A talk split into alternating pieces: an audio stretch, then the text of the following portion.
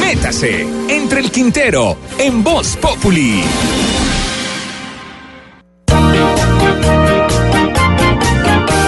El puente está quebrado, ¿con qué lo curaremos? Con cáscaras de huevo, burritos y al potrero.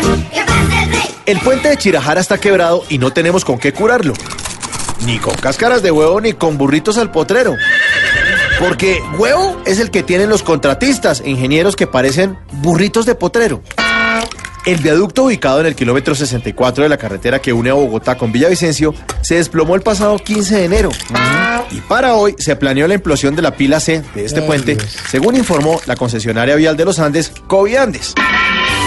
El puente está quebrado, ¿con qué lo curaremos? Oigan, ¿qué carajo es lo que le está pasando a la ingeniería colombiana?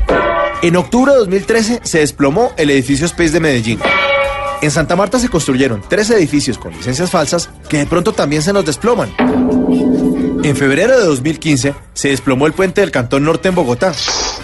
En abril de este año mandaron desplomar el edificio Barlovento de Medellín. Y en ese mismo mes, en Cartagena, el fiscal dijo que tenían que evacuar 20 edificios antes de que ocurra el desplome. Y hoy se desploma el puente de Chirajara en Guayabital, Cundinamarca.